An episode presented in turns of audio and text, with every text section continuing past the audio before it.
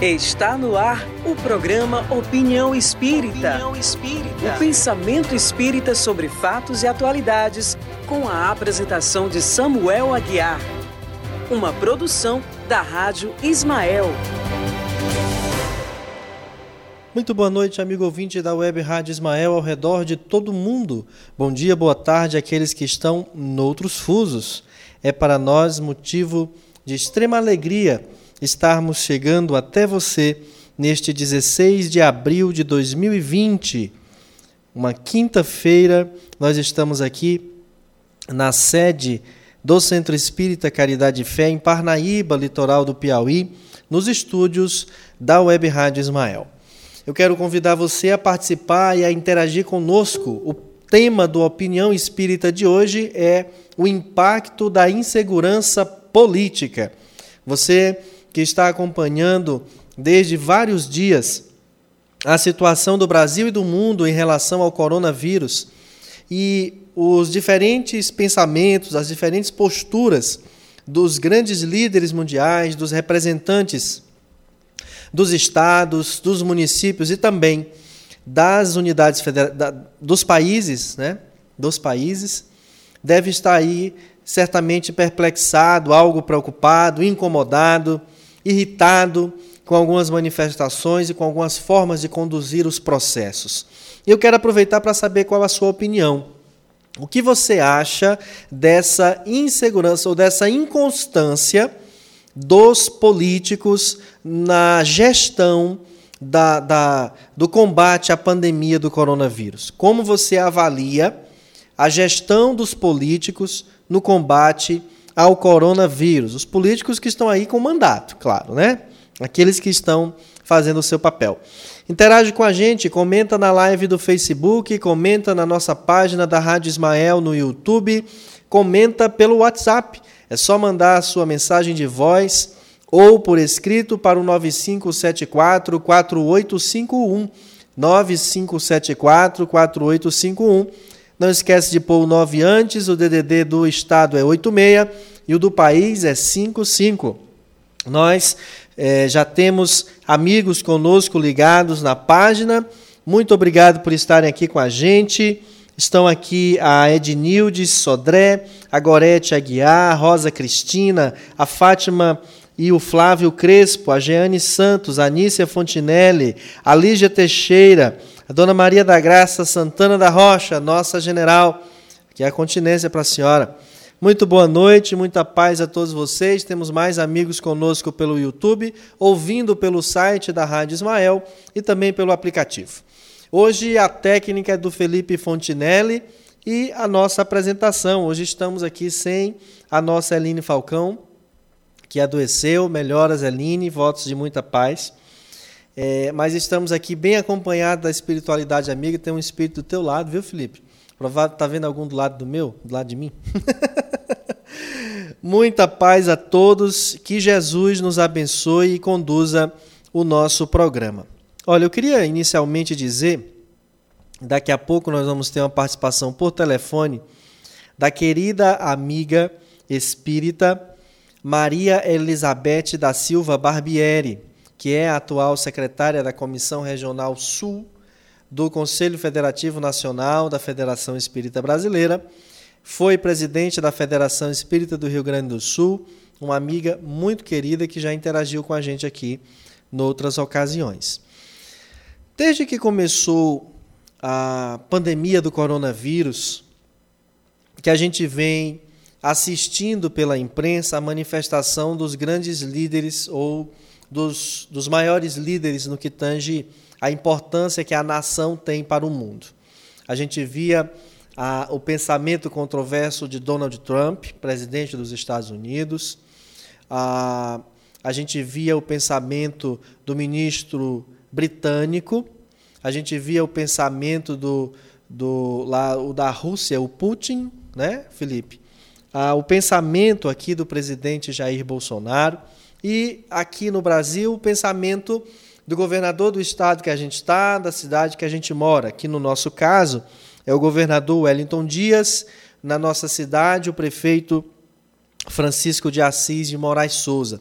Cada um com um modo de visão é, no que tange ao isolamento social, a forma de prevenção e etc. Não obstante, haja um consenso quanto ao uso da máscara, a proteção dos grupos de risco, a lavar as mãos, a, a asepsia com o álcool em gel, o álcool a 70%, enfim.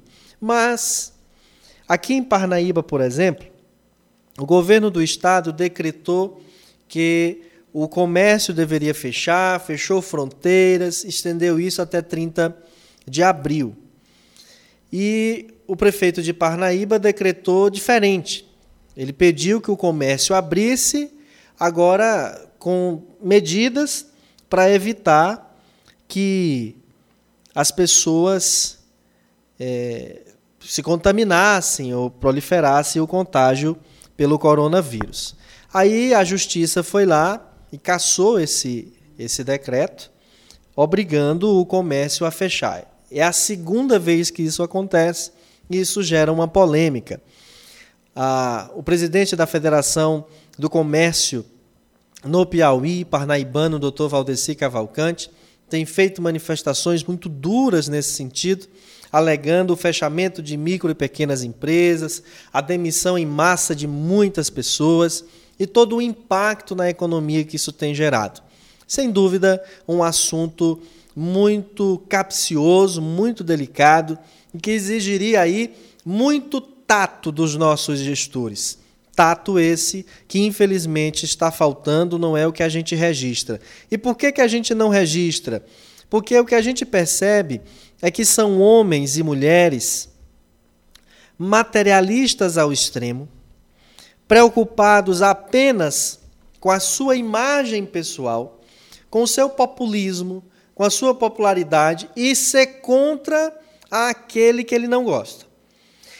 De modo que, se o prefeito daqui fosse alinhado, aliado do governador do estado, ele, por mais que achasse que o comércio devesse abrir, ele não colocaria esse decreto, porque ele é aliado do governador. Ou seja, nessa hora não há uma questão de dignidade, de personalidade, há o fato de eu ser contra alguém.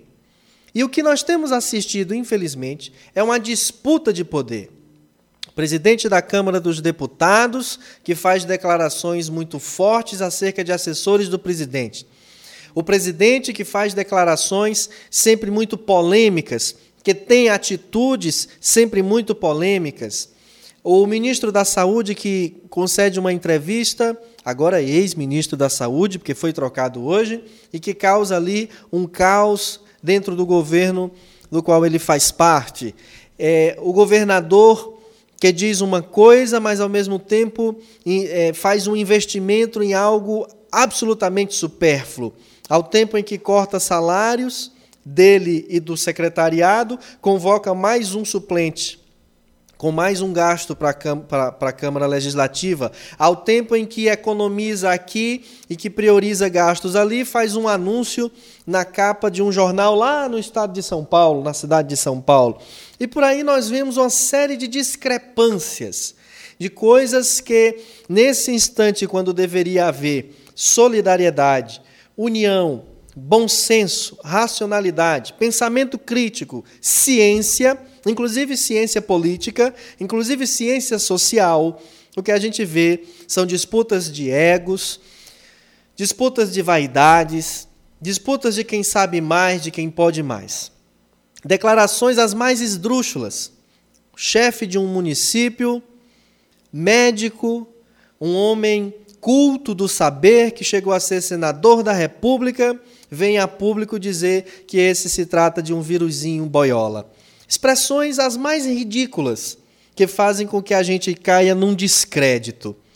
Hoje, o Brasil, agora no final da tarde, assistiu à demissão do ministro Luiz Henrique Mandetta, que era um ferrenho defensor e todos os dias estava na mídia falando que o isolamento social é de extrema necessidade para conter o avanço da pandemia no Brasil, que já soma um número de mais de 1.900 mortes, mais de 1.900 mortes no país.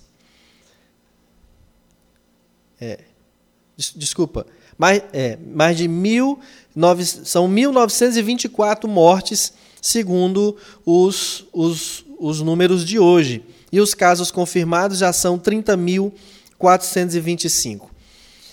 Mudou o ministro. O outro ministro novo, é, o atual ministro, muito inteligente, muito competente, faz uma declaração que diz: sou totalmente alinhado é, ao presidente Jair Bolsonaro. Quando ele diz isso, quer dizer o quê? Ora, se é um ministro daquele governo, tem que ser alinhado ao governo.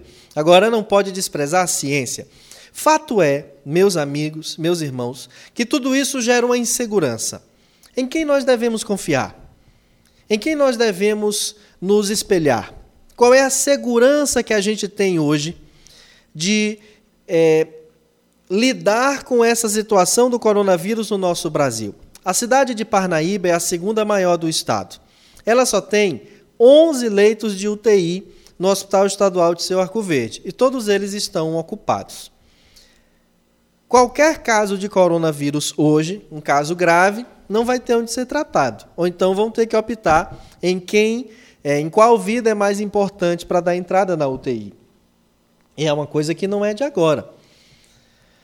Por que, que não é melhorado o sistema de saúde desde há muito mais tempo? Não adianta nem a gente entrar nessa discussão, porque levaríamos o programa inteiro.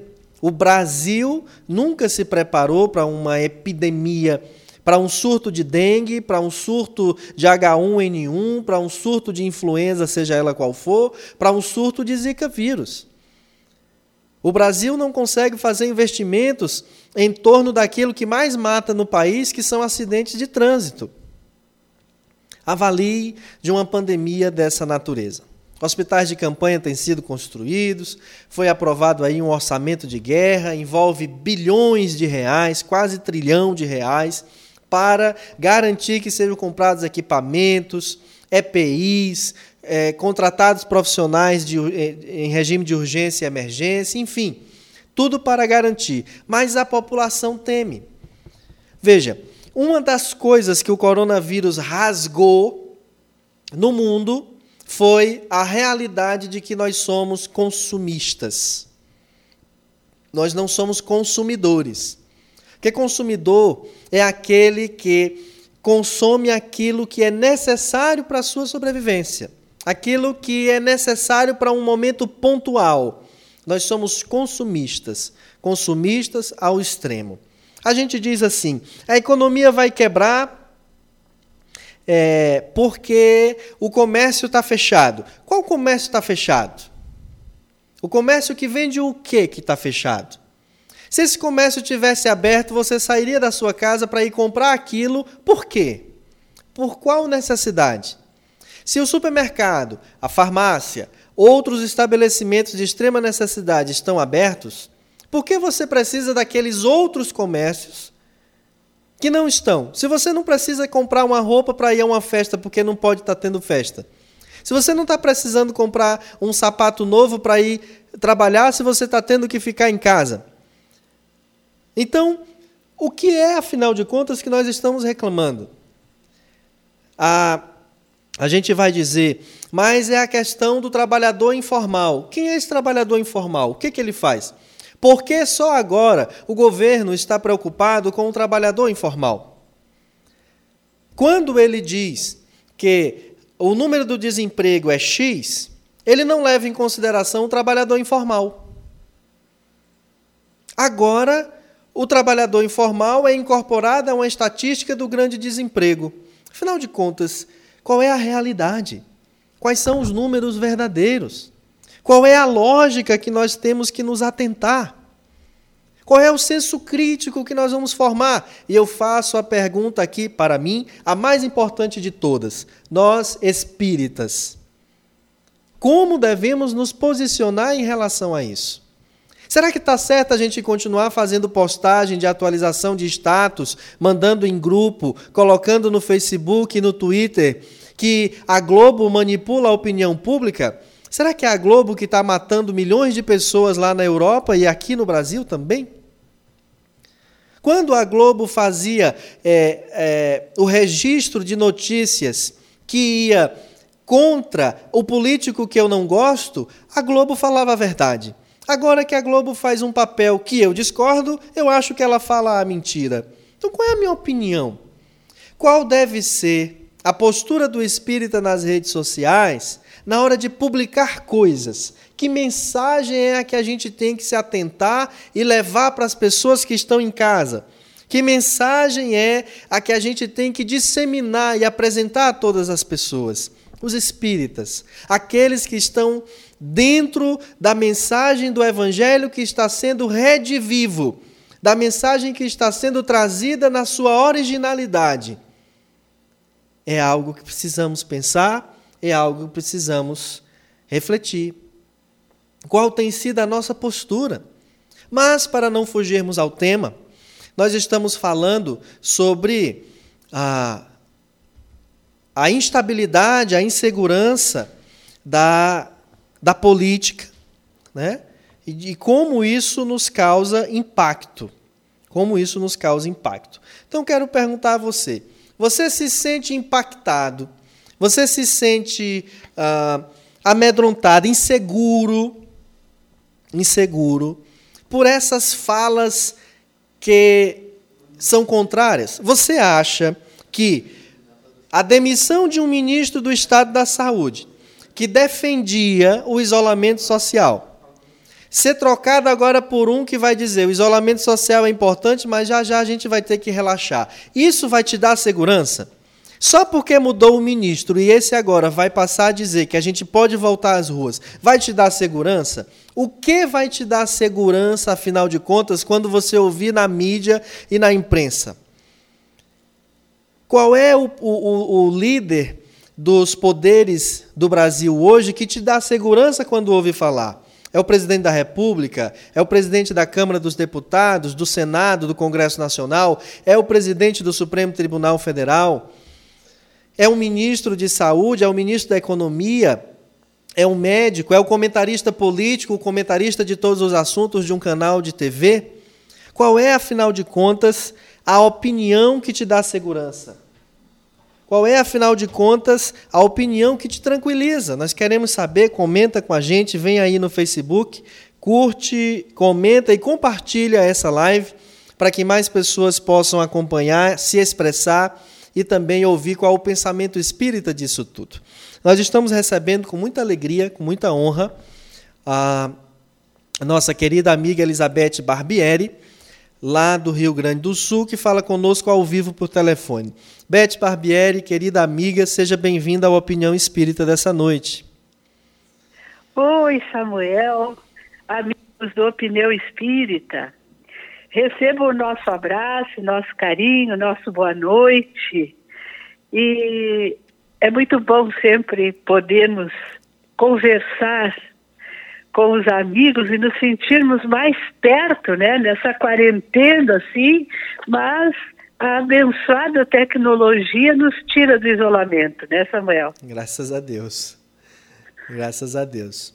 É o progresso da criatura humana. Agora, Beth, é eu estava aqui conversando com os nossos ouvintes e perguntando assim para eles, que já que o nosso tema é a respeito do impacto né, que gera Sim. a insegurança política, estava aqui perguntando é, mudar o ministro da Saúde vai te fazer ter mais confiança, mais segurança na informação que vai te mandar voltar às ruas, para o trabalho, para a escola, ou seja, para o que for, se é que é isso que vai ser feito, eu acredito que não seja, não de forma irresponsável e da noite para o dia. Mas eu pergunto, nesse momento, hoje, em quem o brasileiro vai se segurar, se confiar ante essas posturas e essas manifestações dos nossos representantes, que, na minha opinião, você perdoa eu dizer isso e me dá licença disso, nesse momento não estão sendo coerentes com o que se esperava em um tempo de pandemia, e não apenas de um surto qualquer, mas de uma pandemia que envolve o, o mundo inteiro. Pois é. Sabe que observando esses dias essas, essas mudanças que nós estamos vivendo, né? Porque nós estamos em um processo de disrupção, Assim, são mudanças bruscas, intensas, é, onde nós não temos condição de nem de prever com uma certa precisão o dia de amanhã, porque nós estamos lidando com muitos elementos é, sobre os quais existem indícios, existem algumas informações, mas às vezes é, informações de uma complexidade muito grande e que nos retira uma visão de futuro mais ampla. Eu fiquei pensando nisso e, e fiquei lembrando assim do, daquele capítulo da obra Gênesis e Sinais dos Tempos. Uhum. Porque ali fala exatamente que nós viveríamos mudanças muito bruscas que não seriam as, as entranhas da Terra, né? Não seriam mudanças geológicas que revolveriam as entranhas da Terra, mas seriam mudanças que iam revolver as entranhas da humanidade. Então, nós estamos com as entranhas da humanidade se revolvendo. Mas ali tem uma visão de futuro muito alentadora que a doutrina espírita nos traz essas mudanças bruscas, primeiro, elas não estão subordinadas no, no, no aspecto geral ao livre-arbítrio dos homens. Elas estão subordinadas ao livre-arbítrio dos homens no, no caráter particular, no caráter, no conjunto, elas estão subordinadas à lei divina. E mais, elas sempre acontecem para provocar um movimento ascensional, ou seja, para que nós possamos avançar no processo evolutivo. Então, isso nos, nos tranquiliza um pouco. É. A gente vê as questões particulares, assim, né? Trocou o ministro, nós temos é, informações discrepantes em algum lugar, mas nós temos uma diretriz que todos nós precisamos atender, que é a ciência. O próprio ministro Mandetta, hoje, uma das frases que ele disse na sua despedida é: ciência é luz. E nós temos um contexto científico muito sério hoje. Então eu vejo assim, ó, que o novo ministro que, que entra é um homem com a sua biografia escrita, né? um gestor da saúde competente, é um médico qualificado, ou seja, ele não vai jogar também a sua biografia no lixo, ele é um cientista. Então eu imagino assim que se esta mudança do, do, dos paradigmas da humanidade está nas mãos de Deus, até as escolhas que às vezes podem parecer em um dado momento atrapalhadas ou desconexas ou, ou intempestivas, de repente elas trazem no seu bojo alguma coisa positiva que nós não estamos enxergando. Tá? É verdade. Então, eu acho que tem uma diretriz que nós temos que seguir todos, né?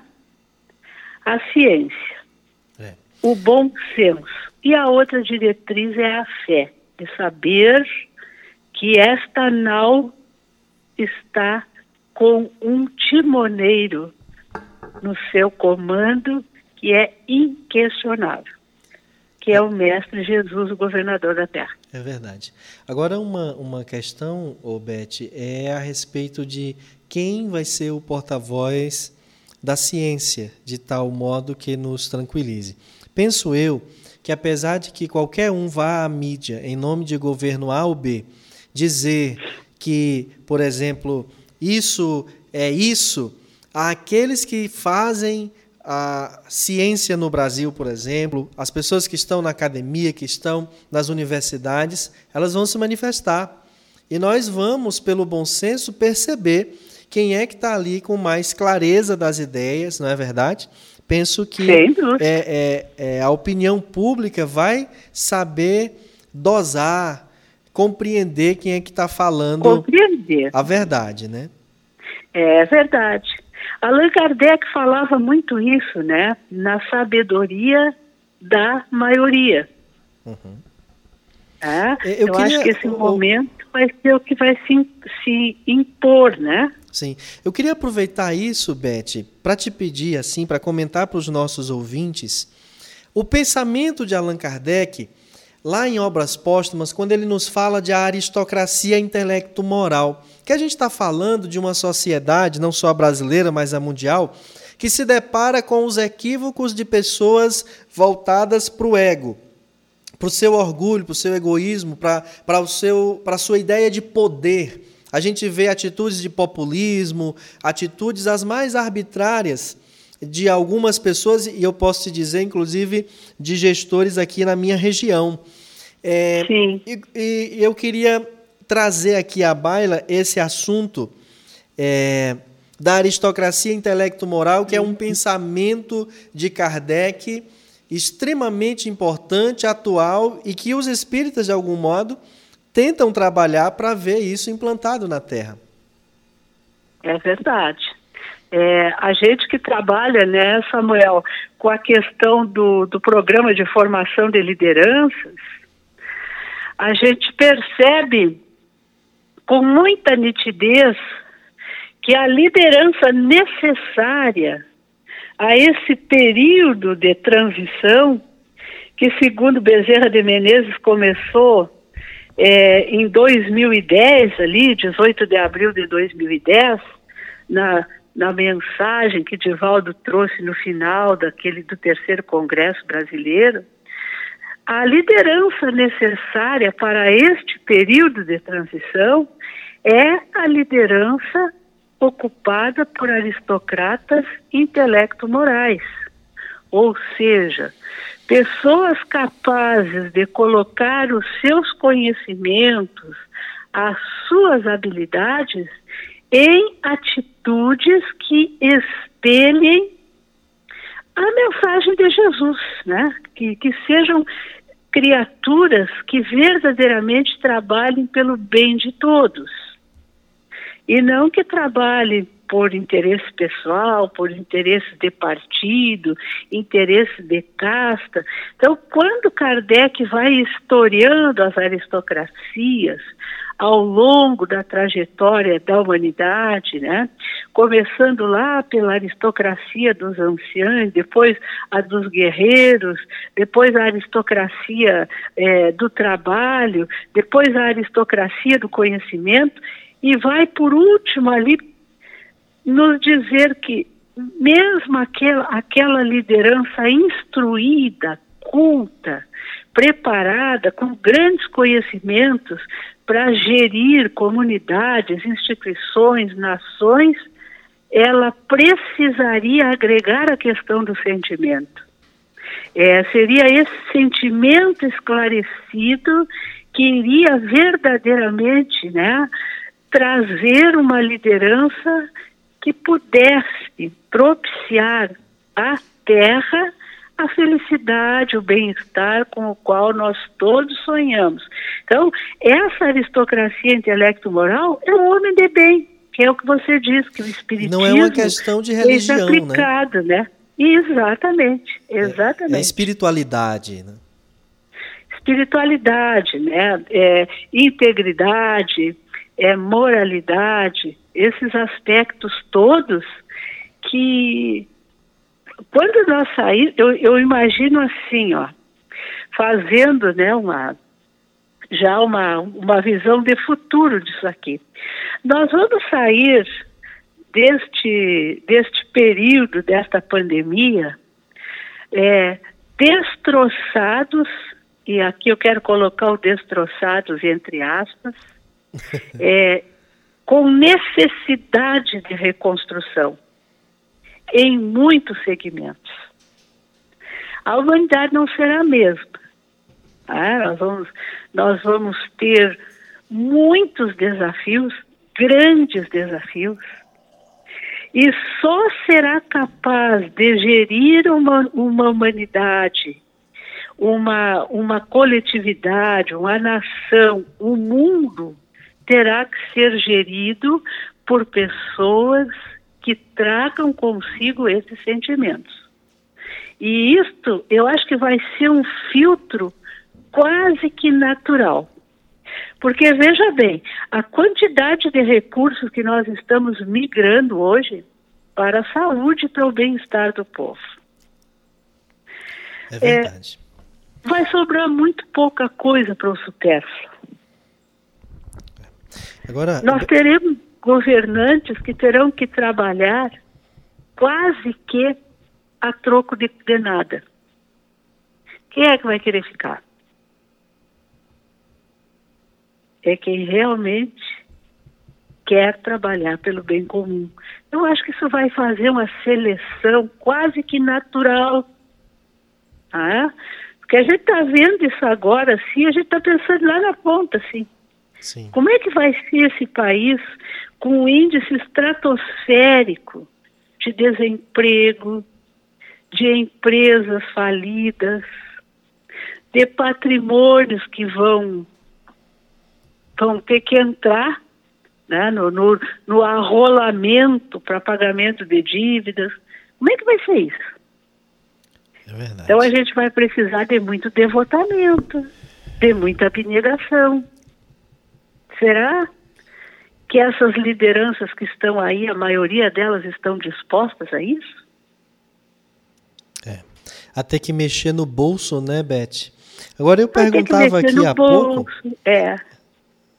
é. Eu perguntava aqui há pouco a postura que nós espíritas devemos uh, tomar em relação a todo esse clima de insegurança. E eu quero aproveitar isso, a pergunta do nosso Vinícius Lousada, o nosso Vini, perguntando assim: aproveita a perguntar, Beth, como a autoliderança pode nos ajudar a superar a crise do momento, pensando num mundo melhor pós-Covid-19? Olha que bacana, hein? Isso, isso, aí, é, isso aí é pergunta de educador, né, Samuel? e educador gaúcho. educador gaúcho espírita. É. É, pois é, realmente a autoliderança, a liderança pessoal, ela é extremamente importante nesse momento. Por quê? Porque a maneira como eu olho o mundo, como eu olho a crise, a maneira como eu olho a situação é definitiva para embasar as minhas atitudes nesse mesmo mundo. Para que eu possa influenciar as pessoas, para que eu possa organizar a minha estrutura íntima para fazer frente a tudo isso. Então, quando eu iniciei a, a, fala dizendo que a gente vai buscar lá na Gênese uma interpretação é, adequada a esse momento, é exatamente para isso, né? É para formar a autoliderança. Como eu lidero a mim mesma nesse momento? Bom, eu tenho que ver essa disrupção como uma mudança brusca, condicionada à lei divina, aos ditames da lei divina e com um único objetivo: de trazer progresso à humanidade, de mudar paradigmas, de transformar abusos em usos conscientes, de implantar um novo modelo de economia que não faça excluídos, mas que seja uma economia que promova não a competição, mas a colaboração, que, é, que nós possamos palmilhar doravante caminhos solidários e não solitários. Então é esse, essa visão que o espírita deve ter. Se nós espíritas que temos esta doutrina magnífica, que é uma doutrina que tem na lei de progresso uma das suas pilastras. Essa doutrina que tem como princípio a existência de Deus. Nós não podemos ter uma visão pessimista, uma visão derrotista. Nós temos que compreender esses momentos e saber, quando o Divaldo disse na Conferência do Paraná, Meus amigos, esse vírus veio para que nós não tivéssemos uma nova guerra nuclear. O pessoal diz, mas como? Mas é impossível. Mas da onde que o Divaldo tirou isso? Deduz. Leia. Nas obras básicas está escrito, nós não precisamos mais passar por hecatombes físicas no planeta. Nós vamos passar por hecatombes morais. Exatamente. É? E vamos passar porque a gente ainda não se dispôs a aprender de uma forma mais tranquila. É. E a gente observa, Beth, que não é a política que precisa mudar, é a criatura humana. É a criatura humana, é verdade. É verdade. Da forma Porque que nós temos político... a, a, corrupção no meio político, nós temos essa mesma, esse, esses comportamentos de corrupção no seio da sociedade como um todo. Verdade. A gente corrompe os nossos filhos, às vezes, em casa, né, Samuel? Exato. A gente faz isso, a, sem a se dar conta. Uma, a gente tem as instituições totalmente voltadas para o materialismo, para o consumismo, e para uma ideia, eu há pouco comentava aqui, Beth, que nós estamos assim falando que a economia vai quebrar porque o comércio não pode abrir, por exemplo, uma região como essa nossa aqui de Parnaíba, onde comércio e serviços é, é, é o principal da economia, fora o serviço público. Mas eu digo assim, qual é o comércio que está fechado? Porque o supermercado, a farmácia, as outras coisas de maior necessidade estão abertas. Está fechado aquele que a gente compra o supérfluo.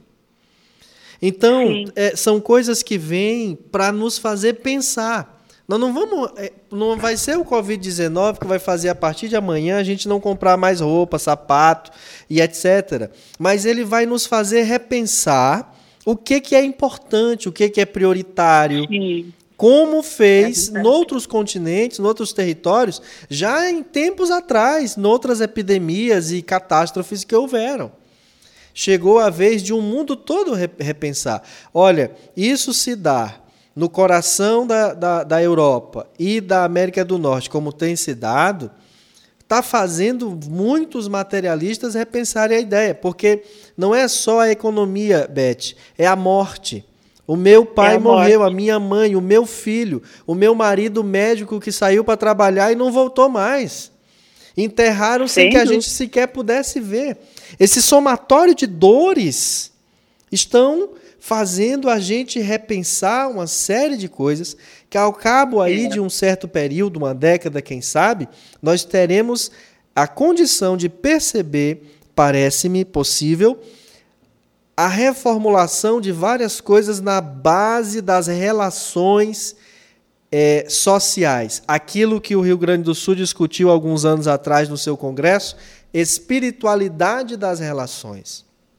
É verdade, porque vai criando uma consciência crítica, né, a partir da dor, a partir do sofrimento, a partir da privação, porque a gente vive um momento em que nós temos a maioria, né? A maioria chega à beira da saciedade, porque tem muito.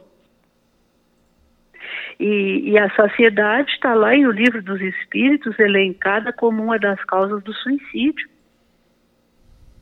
É, nós muitas vezes nós temos criaturas cujo propósito existencial se converteu no ter, no consumismo, na, no sensualismo, no abuso. Então é, é um momento assim é, de contenção, que é o primeiro degrau para que você consiga galgar a, a, a um processo educativo é a contenção. Você contém, pois você entende a contenção e aí você começa a se educar. Eu acho que a gente está sendo impulsionado realmente é, nesta contenção para repensarmos muitas questões. Vai Agora... ser sofrido, Sim. mas necessário.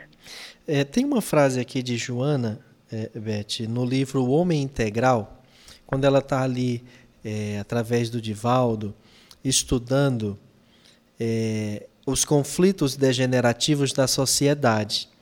E ela diz uma Sim. frase muito importante, um pensamento muito interessante.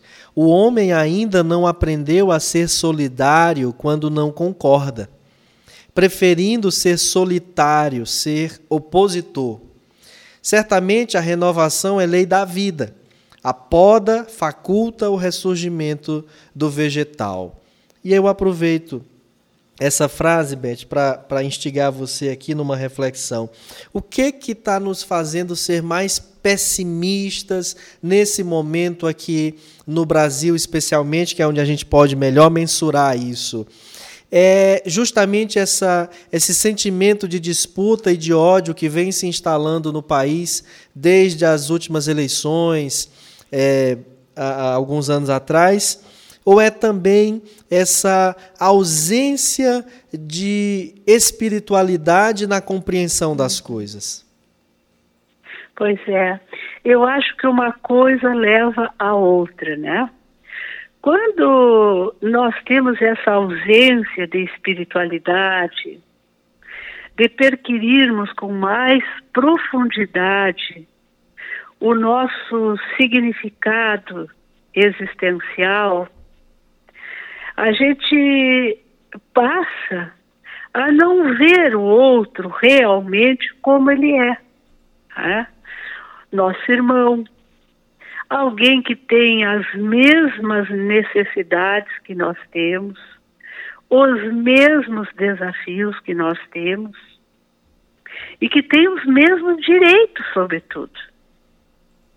Então a gente passa a coisificar o outro. E, no, e, e não nos apercebemos que à medida que nós vamos coisificando o outro, nós vamos nos distanciando de nós mesmos. Porque vai ficando tudo muito amargo. A gente vai enxergando eh, nas criaturas adversários, monstros temíveis como se as lutas, as dores uh, das criaturas, as diferenças das criaturas, elas não fizessem parte da nossa vida e nós não tivéssemos nada a ver com isso. Então, isto vai nos deixando duros, agressivos, vai nos ressecando a alma. E eu acho que é isso que dói nesse momento, assim. Eu não consigo mais. Não, tem famílias que desde o último pleito eleitoral aí para a presidência da República estão separados. Separados, não se conversam, não se visitam. Com frades gente, espíritas, Beth. Pois é. É, verdade. Então eu acho que isso são coisas que se interligam assim. A gente precisa descobrir a nossa humanidade. Nós estamos convidados a nos olharmos e perguntar, afinal, quem sou eu? E quem é o meu irmão? Porque é uma coisa muito certa, assim, ó. Às vezes a gente tem raiva, tem ódio de alguém, mas isso não nasce da indiferença. Isso nasce de um sentimento que era bonito, que era de, de proximidade e que foi mal interpretado e mal conduzido no momento. Uhum. Então não é caminhando na direção oposta das pessoas com as quais nós não nos entendemos que nós vamos readquirir bem-estar. Ao contrário, é voltando a caminhar na direção e reencontrando aquelas coisas que nós perdemos. Exatamente. Eu Talvez quero... essa solidão agora nos, nos leve a isso, né? Isso aí. Agora eu quero perguntar a você, Beth, já é, chegando aqui ao final da sua participação conosco, infelizmente, mas eu queria perguntar a você assim: nesse instante de extrema insegurança, principalmente por causa da manifestação incongruente dos poderes que representam a sociedade brasileira. O que que a doutrina espírita pode nos trazer de bom senso para que a gente tenha serenidade para enfrentar essa pandemia? Uhum. A doutrina espírita, ela é magnífica nesse aspecto, porque é uma doutrina que nos aclara né, com muita é, nitidez a questão da responsabilidade individual. Primeiro, nós somos únicos, cada um de nós é uma individualidade e somos únicos. E exatamente porque nós somos únicos, nós também trazemos conosco a capacidade de autogerenciamento das nossas vidas. Não é o que nos fazem, não é a legislação, não são as questões exteriores que nos definem. O que, o que nos define é o que nós somos.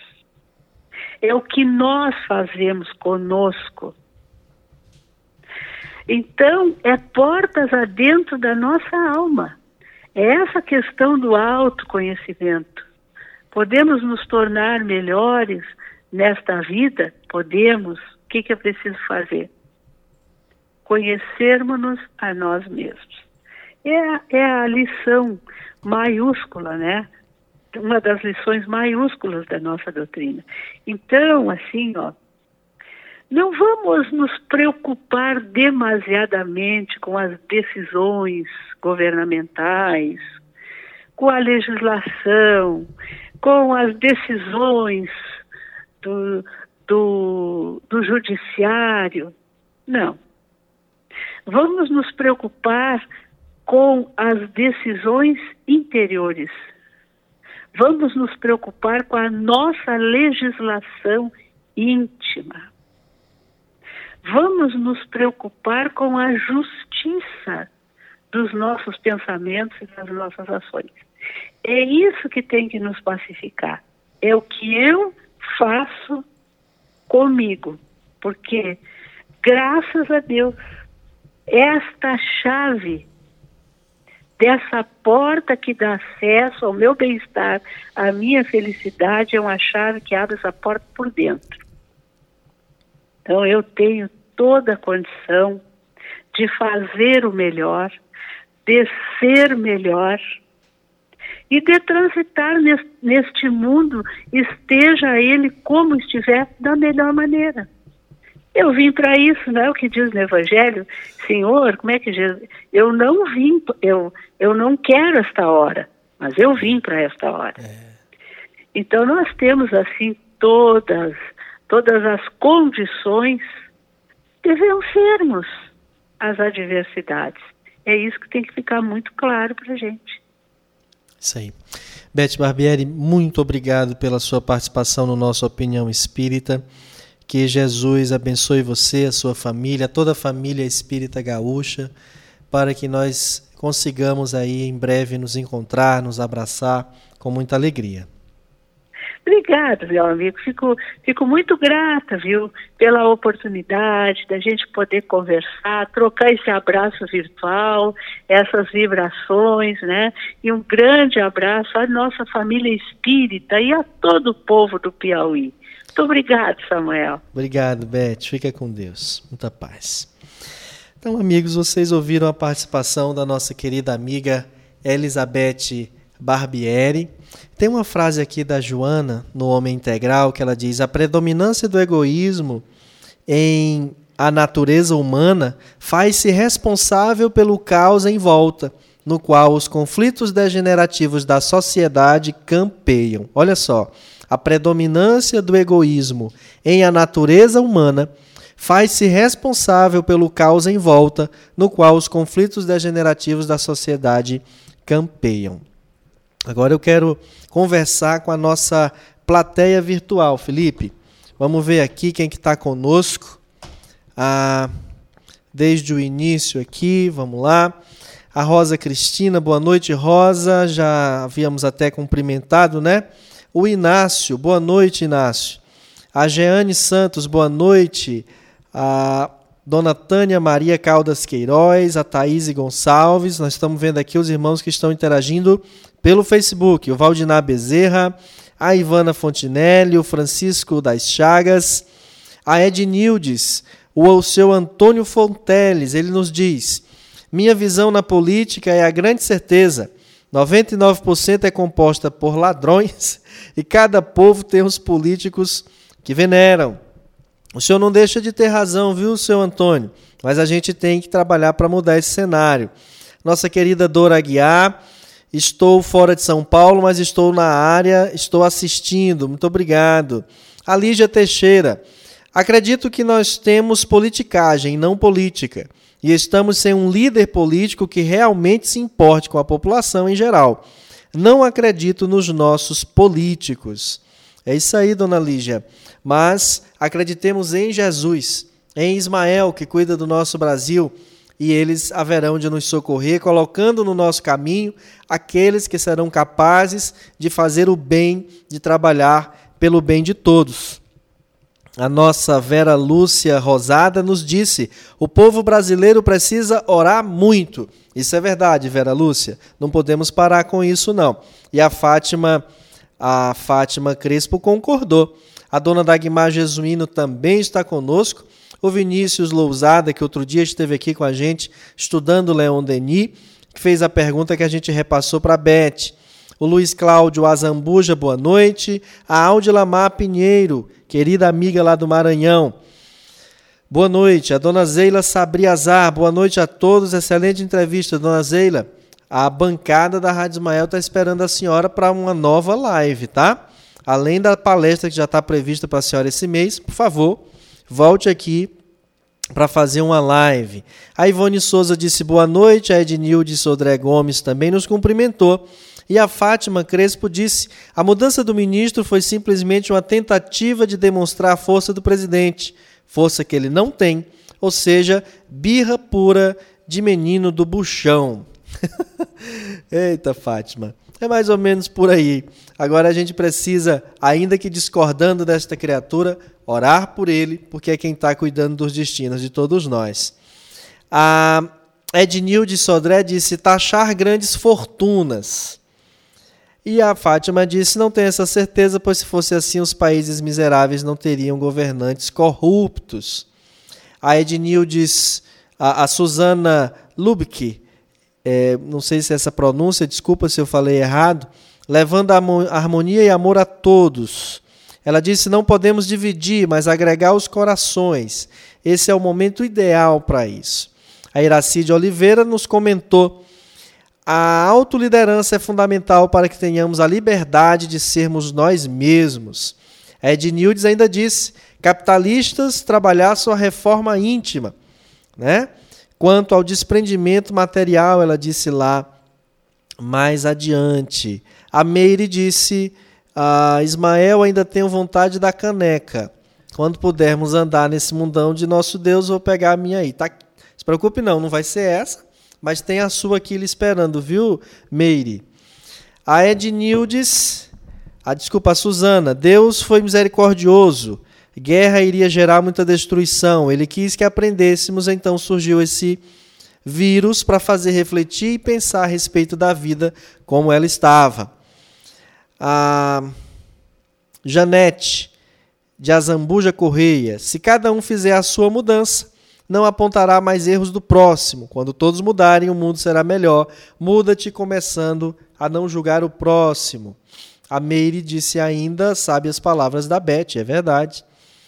A Suzana, nosso compromisso nesse contexto é muito grande. Como espíritas, precisamos auxiliar os menos favorecidos, precisamos fazer entender que é preciso olhar para dentro de si para se transformar e transformar a humanidade. Ed Nildes lançou aqui uma tese, Felipe. Ela disse: a economia do século XXI é a economia solidária. É. O Ednildes, a gente vai conversar melhor sobre esse assunto mais à frente. Te convido a participar. A Fátima também, viu, Fátima? Você que é economista, vamos conversar sobre qual é a economia que se espera para o século XXI, principalmente pós-pandemia, ah, para recuperar aí todos esses investimentos que países como o nosso, que é tão pobre, é, aliás, é muito rico, mas tem uma série de comprometimentos financeiros. Como é que a gente vai se recuperar disso tudo já já, não é? Cadê? que mais aqui, Felipe? É, a Suzana disse assim: Entendo que não há lados na política, porque só há um caminho da solidariedade, fraternidade e amor. Esse é o ideal, viu, Suzana? A gente caminha para chegar nisso lá. A Regi Rodrigues Gostaria de perguntar com respeito a todos. Dizem para confiar na ciência, mas vi várias vezes a ciência mudar sua palavra sobre a pandemia. Isso é um, uma coisa, né, Regi? É natural que, se for a ciência e não pessoas, valendo-se de dados para dizer. Por exemplo, foi colocada a questão da cloroquina e da hidroxicloroquina. Ela tem um resultado positivo? Tem até certo ponto. Porém, ela tem tantos efeitos colaterais que é preciso ser feito isso com muita responsabilidade, com muito critério, para que o indivíduo é, não venha a melhorar do Covid, mas ter óbito pelo efeito colateral daquela medicação. Ou seja, ao invés de tomar um remédio, tomar um veneno. Então, a ciência tem mesmo que fazer aí posições aqui e ali. Mas ela pergunta: não compreendo que eu tenho é, não compreendo que eu tenho que estudar vários livros para compreender o caminho de Jesus, mas na hora de pôr a prova a fé, eu tenho que me trancar em casa para mostrar a minha fé. Penso, nós espíritas também não estamos tensos, os mesmos comportamentos dos outros. Cadê essa fé toda de andar sobre as tempestades? Ao meu ver, está ao contrário das leituras diárias. Olha, Regi, a, o Kardec coloca no frontispício do Evangelho segundo o Espiritismo a, a fé inabalável é aquela que pode encarar a razão face a face em todas as épocas da humanidade. Se a gente sabe que a faca corta, não tem por que eu dizer que eu tenho fé que a faca não vai me cortar e passar a faca na minha mão. Nós estamos sendo advertidos do risco do coronavírus. Então nós temos que adotar as medidas que a, a ciência está nos apontando através dos cientistas, dos médicos, enfim, dos pesquisadores de isolamento. Isso não quer dizer falta de fé. Quer dizer que justamente temos fé, a ponto de parar outras coisas que achávamos serem inadiáveis para cuidar de outras que estávamos deixando mofar em casa, encher de teia de aranha e que precisa igualmente da nossa atenção. A Fátima disse que nós estamos no mesmo barco, porém remando em direções opostas. É uma verdade. E é a história do egoísmo e do orgulho que Joana falava há pouco, Fátima. O medo, a insegurança, o pânico, a densidade das relações humanas tem distanciado o humano que somos. E o Vinícius ainda sentenciou aqui: a dor vai nos ensinar a identificar a nossa humanidade em comum. É isso aí, Vinícius. E aqui tem várias outras manifestações. Nós não temos mais tempo ah, mas a Dagmar Jesuíno diz aqui: é, temos que orar muito pelos nossos governantes, principalmente pelo novo ministro. Isso aí, dona Dagmar, porque a nossa vida está na mão dessas pessoas. E a Fátima pergunta: Samuel, o Brasil tem comprometimentos financeiros ou corrupção? Eu penso que tem as duas coisas, viu, Fátima? Posso estar enganado, posso estar errado, mas eu penso que tem as duas coisas. Por exemplo, nós não temos condições de é, sustentar todas as pessoas da informalidade que vão, e os, e os desempregados, enfim, que vão precisar desse apoio por três, por seis meses, por muitos anos. É preciso gerar emprego para ter a renda. É claro que tem a corrupção. Imagina só um Congresso Nacional desse e sendo seguido o, o, o exemplo, todas as assembleias legislativas, todas as câmaras municipais do país inteiro cortando, cortando é, pela metade ou mais que isso todas as regalias que eles têm. Desde o valor do salário, ao auxílio paletó, a, a todos os outros auxílios que eles têm, que falta ao trabalhador, mas que sobra para eles. A gente há de convir que a economia no país não se resolveria, mas a gente passaria a ter um modelo moral de tal forma diferente que essa moralização se espalharia em outras coisas. essa questão do salário, de quanto vale o meu trabalho, é muito delicado. Veja, a mulher tem que ser mais bem paga e tem que ter um salário equiparado ao do homem. Quais são os critérios? Como é que a gente vai trabalhando todas essas questões? Isso era para ser moral, já era para não tinha que ter divisão. Essa administradora aqui vai ganhar menos porque ela é mulher. Não faz sentido, né? É preciso pensar, é, é preciso é, trabalhar essa onda de moralidade, mas a moralidade legítima e não essa falsa moralidade, essa falsa pulcritude, né? Que nada mais é do que uma hipocrisia, ela precisa tomar conta da gente. Esse pessoal tem que cortar do orçamento deles, que não é deles, é um dinheiro público, para que as coisas se resolvam. E essa outra relação, é, me perdoem é, os irmãos dizer esse termo, mas essa outra relação prostituída que o poder público tem com parcela do setor empresarial no nosso país, é exemplo dos bancos. Exemplo dos banqueiros, que tem uma alta lucratividade nesse instante de pandemia, não vimos, não de larga escala, nenhum tipo de atuação mais vultuosa. Só para você ter uma ideia, embora tenham mantido home office de alguns, é, de parte dos funcionários, outros estão lá fazendo uma prestação de serviços e no meio de aglomerações de pessoas nas agências. Eles estão em casa, muito bem protegidos. Se adoecerem, vão para um hospital particular, com toda uma assistência que o funcionário do banco não vai ter.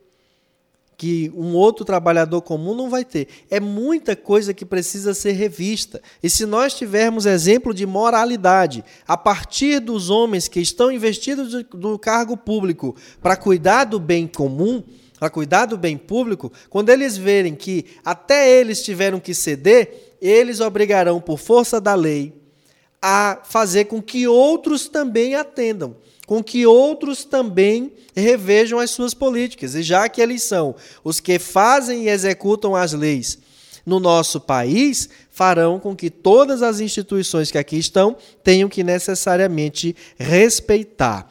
É isso que nós temos que torcer, é para isso que nós temos que caminhar, claro, além de muitas outras questões. Parece tudo muito utópico, mas nós estamos vendo o controle de Jesus sobre tudo isso.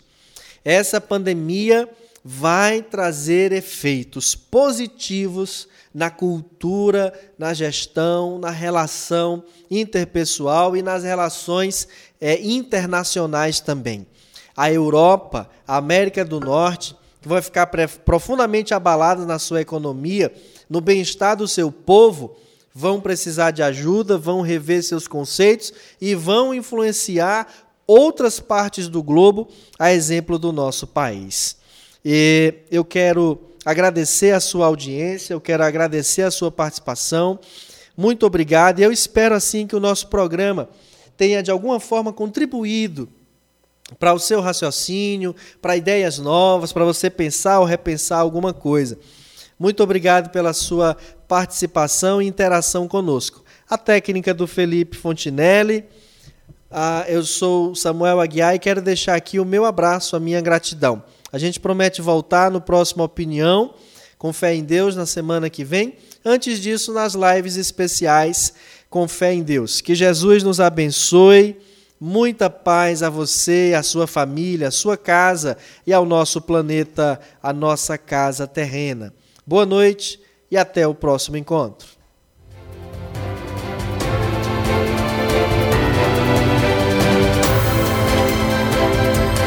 Você acabou de ouvir Opinião Espírita, o pensamento espírita sobre fatos e atualidades, uma produção da Rádio Ismael